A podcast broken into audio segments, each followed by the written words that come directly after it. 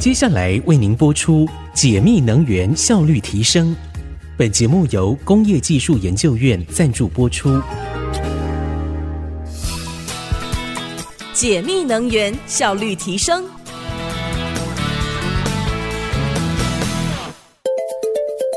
听众朋友您好，欢迎收听解密能源效率提升单元。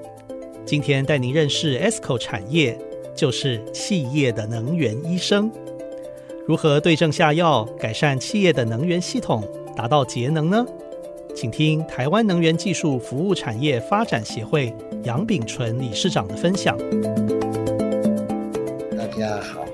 今天特别跟各位要做一个 ESCO 产业的一个介绍。那 ESCO 产业基本上我们可以把它简称为是像企业的一个能源医生嘛。哈，那为什么要做这件事情呢？因为我国在面对二零五零年净零排放的时候，已经把节约能源当做其中一个很重要的事情。这是因为早期我们在推动净零排放的时候，都是以再生能源这一类供应端的一个能源为主。好，然后接下来慢慢的面临到我们供应端在台湾的发展有一些限制，所以我们必须要想办法从应用端里面去减少我们的能源使用，哦，那这个就刚好开启了我们过去二十几年来推动所谓的节能服务产业的一个契机啊，哈，那如果把节能产业跟一般来讲的医生哈结合的时候，我常常喜欢用中医里面哦，在看的时候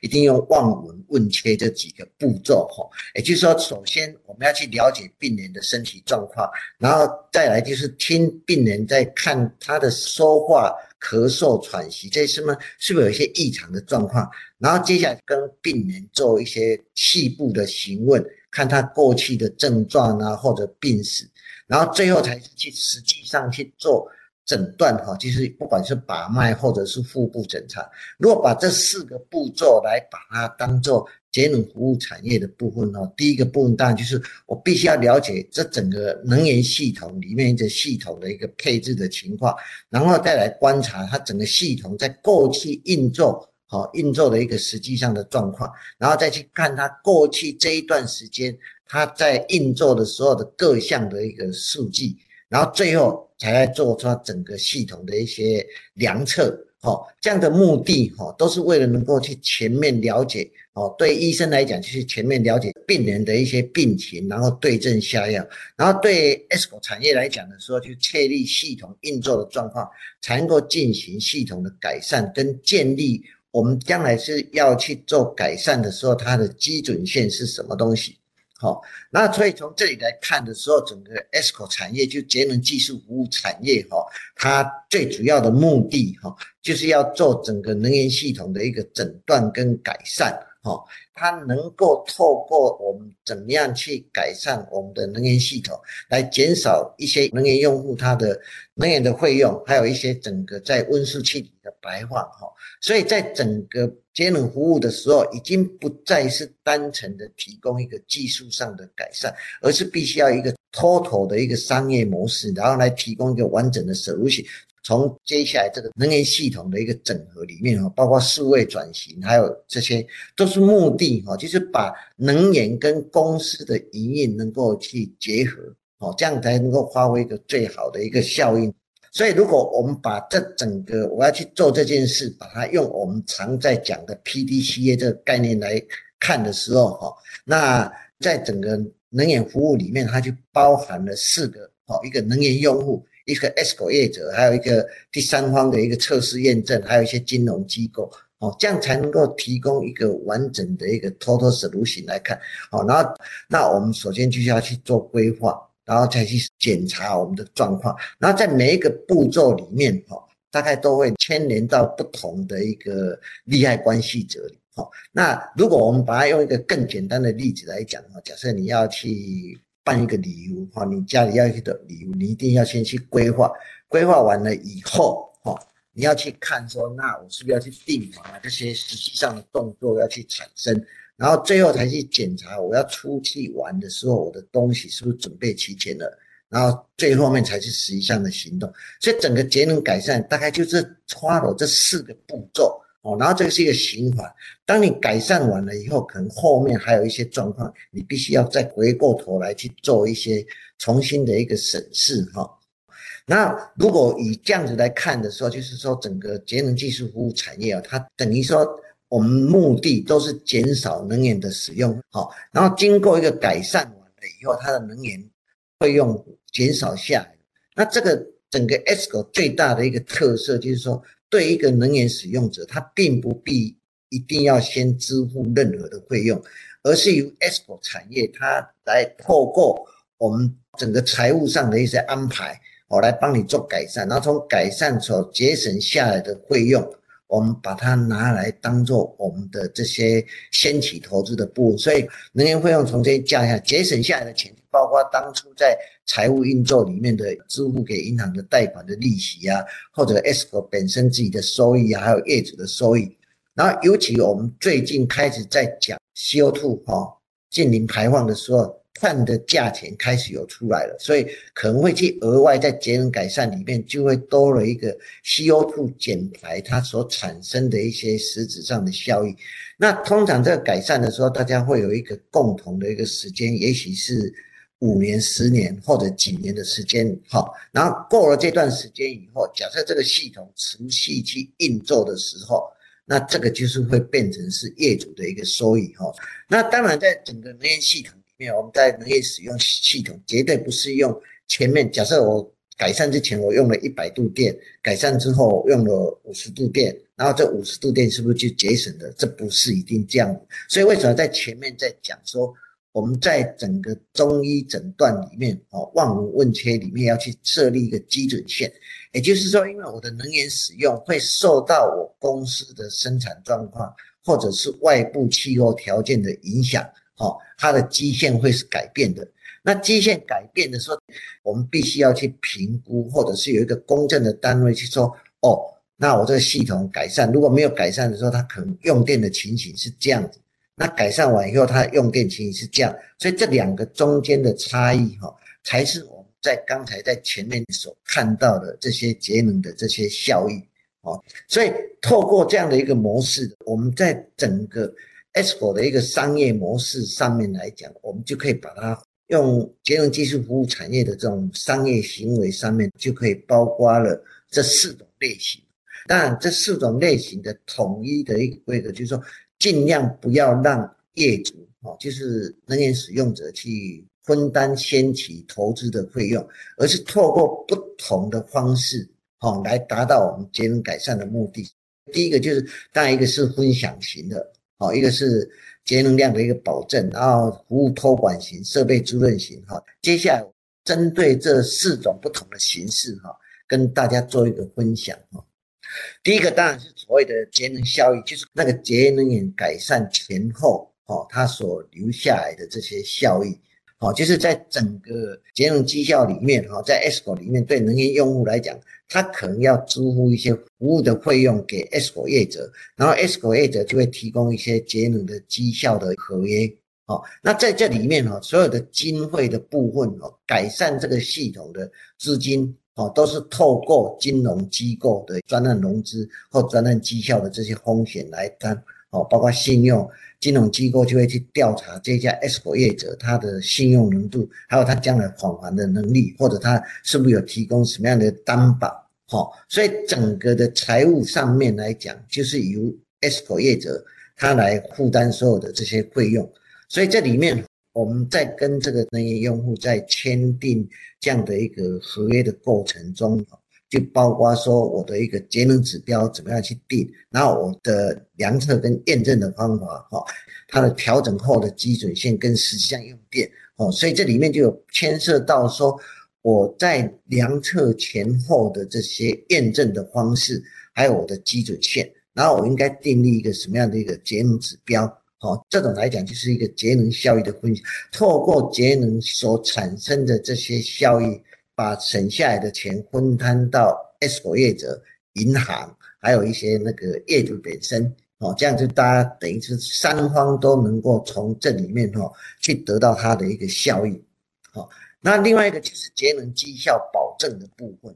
保证的部分就是变成它的财务变成是能源用户自己想要去承担，哦，所以它付给的 ESCO 业者承担一个支付的费用，所以你可以发现跟刚才前面那个比较不一样的是，在整个财务的部分是由能源用户自己来承担，哦，然后对 ESCO 业者对这个用户来讲的时候，他只要保证。说我能够节省多少的节能，我帮你改善这个东西的时候，我能够达到这样的一个节能量哦。那当然，其他的部分也都是完全相同哦，包括节能指标、量测验证的方式还有基准线哦，都是同样在这个机制里面要去动，只是说财务的部分哦变成由能源用。但为什么会有这样的一个差异性？都根据用户本身他自己想要的一个模式啊。那第三个部分就是能源服务的一个托管型的，所以说，当我把它做好的时候，好，就是等于说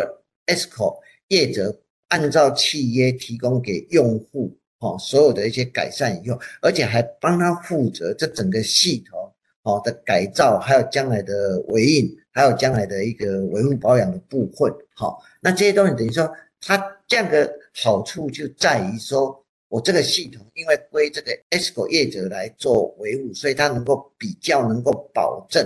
它的系统永远是在一个比较良好、比较正常的一个工作状况之下，能够发挥比较大的功能。好，那当然这里面还是跟前面那个两个一样哈，都要一些量测验证的方法、基准线啊，还有一些性能的指标。好，那这个方式就是对用户来讲，对业主来讲，它就可以。很省的嘛，只要你固定提供我这样的一个能源的量，好，而能够让我的工厂能够很顺利的运作的时候，我就不必去烦恼这些设备，或者我去另外聘请人力来做这个系统设备的一些维护跟保养跟操作的部分，哦，就完全让专业的来做这件事情。那另外一种，第四种就是设备租赁型，就是 ESCO 业者来讲，提供设备给客户。好，然后在租赁期间里面哈，它保证设备技术可以符合能源要求，好，而且提供一个租赁定期的保养啊什么，哦，然后这个部分跟前面的这个能源服务的托管型就比较有一点类似，就是大概都是客户避免一次性的一个资本收入哈，它可以减少他在整个工作上资金上的一个压力，而且能够提早哈导入一些节能设备。好，来获得一些节能上的效益，所以大概目前在整个节能技术服务上面，哈，比较常见到这四种的一个模式。那这四种模式上面来讲的时候，就是能源技术服务业与使用者签约，由使用者支付了所有的服务费用，哦，然后租赁业者，这个是比较像后面的这种租赁模式的方式。那当然哈，用这样的方式啊，当然就是因为目前在实际上呢，是因为国内的一些能源用户中小企业比较多，它比较没有能力，那政府的资源又没办法广泛的放进去，所以推动能源技术服务业的一个好处就是说，它能够透过专业来提升整个能源的使用效率，降低一些温室气体的排放量，而且造成一个新产业，然后让银行也愿意投资，然后对能源用户来讲的时候，他就。不必要投入大笔的资金就可以去做一些节能改善，哦，风险比较低，而且是因为有专业的能力在帮他做财务上的操作，还有帮他做设备上的一个选择，还有甚至用租赁型的时候，还有包括整个托管型的，都还可以帮他做整个设备系统的这些维护运作，可以让他提供一个比较好的一个。运转的条件能够发挥更大的一个效益，哦，所以这些都是对政府来讲，对能源用户来讲，它都能够得到一个双赢的一个程度，哦。那在节能绩效保证合约里面，哦，ESCO 业者站在中间，他必须去串联的这后面这些金融机构、租赁工程公司、设备商或维修保养公司，甚至保险业者。来提供能源用户一些回馈，那政府在这里面的扮演的角色，就是说，他在这能源绩效保证合约里面，我们怎么样去辅导第三公证单位去做节能效益的验证，还有我怎么样去看他这些绩效保证合约里面这些测试验证的方式，是不是妥当哦？这是在整个节能绩效保证合约里面有一个很重要的部分。哦，那因为有这样的一个重要性，所以它整个保证合约里面，它当然可以做到很多事情哈。所以我们发现呢，就是说从整个能源的诊断评估到改善方案到财务到工程上实际上出工到最后，其实最重要的是在后面哦，这些节能绩效的验证部分，这是在整个 ESCO 产业里面相当重要的一个部分嘛。在这里面呢，政府有一个很重要的角色。第一个，怎么样去培育测试验证的专业能力；第二个，怎么样去确立这些第三公证单位他们所做出来的这些金融绩效保证合约是一个合理的，而且是可以实现的。哦，这是大家都我们所必要的。哦，所以整个来看的时候，整个金融绩效保证合约的。特色，大家一般比较强调说，在自偿性的专案，哦，也就是说，我们对能源用户来讲，他不用去付任何的一个资金，他只要透过后面的改善，然后来分期付款回来，哦，而且透过专业的能力，他比较能够专业性的，而且他透过整个财务上的分析，哦，他都能够得到一个比较好的效益。哦，那当然在这里面有一个特色，就在节能效益的一个验证。哈，那这目前在国内啊，在经济部能源局里面，它也有开始对所谓的节能绩效的验证人员的一些认证。好，然后还有国际上也有一些这样的一个认证方式，这些都目前都慢慢导进来到国内，都是为了让整个效益哈能够去提升。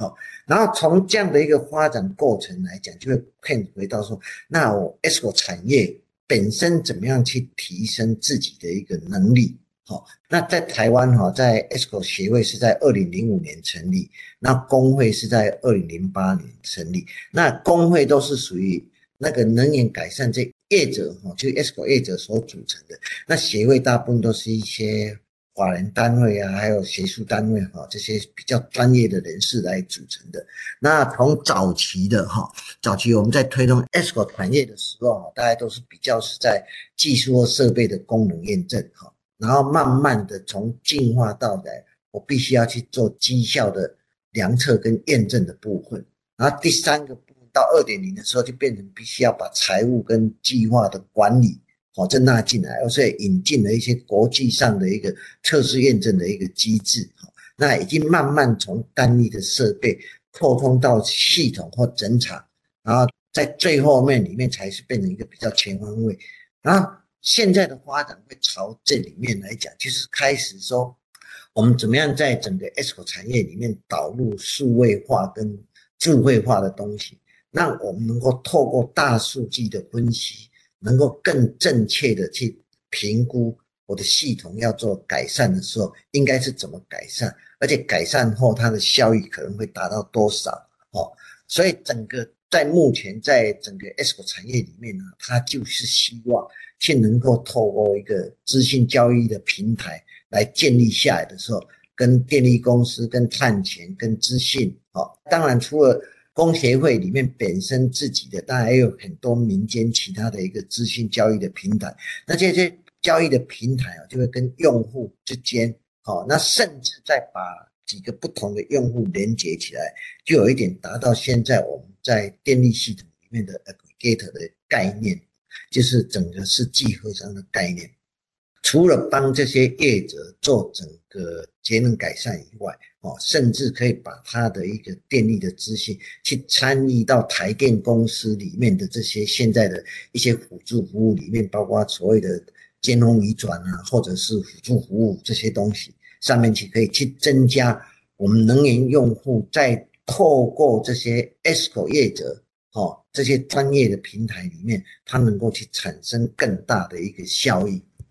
那最后我大概做过一个很简单的一个结语啊，就是在二零五零年净零排放的趋势下，哈，节能源已经是一个未来这几年政府的一个重要工作。但是节能源里面，哈，就包括了技术、系统整个测试验证、财务金融，还有营运管理这些完整的一个 total solution，所以假设产业要在这发展里面，它势必就是我们现在在整个工协会在做的，就开始去架设我的数位化的一个服务平台，好，然后把一些区块链的技术啊，或者大数据分析的技术能够导进来，哦，能够作为那些系统的一个评估，好，然后刚才我最后面我有提到。就是结合了 ESCO 服务厂投入国家的吸量跟碳权管理的部分，哦，那当然这整体的能力来讲，就是为了要能够去提供，好，以整体的技术能力来提升对二零五零年净零排放的这些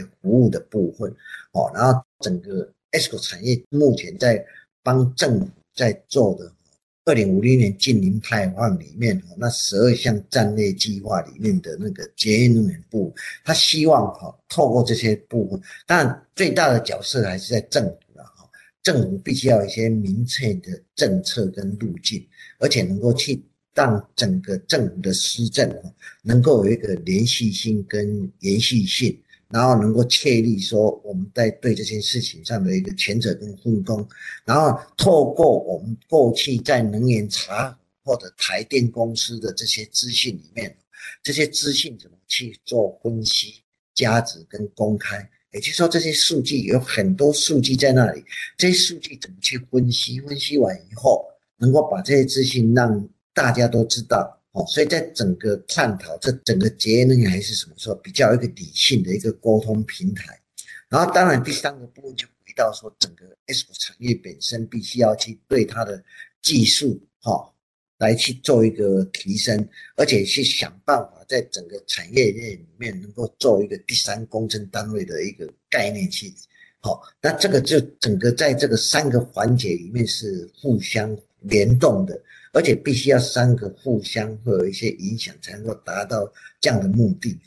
然后在这里面哈，我个人是比较把政策的一个资源放大，因为在这里面哈，整个这样的产业要能够去往前走，政府的角色还是很重要，而且政政策的连续性跟延续性哈，还是非常的必要的，对整个产业的发展。而对 s 产业来讲，大概就是整个发展环境跟第三公正单位这个部。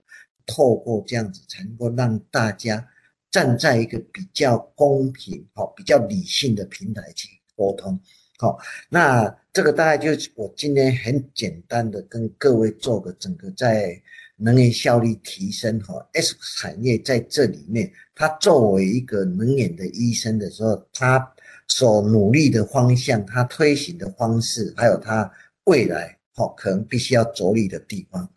那在目的大家都是整个企业，好，对 S 股产业来讲是企业能源问题的一个好帮手，哦，因为他们都是属于专业的，而且有政府在这种测试验证啊或者技术的养成上面，都能够让它形成一个比较专业的公司。好，好，那我今天的说明跟报告就到这里为止，谢谢大家，谢谢。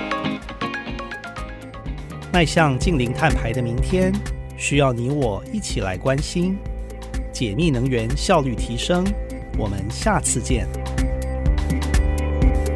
工业技术研究院邀您一起从节能走向创能，探索能源新商机。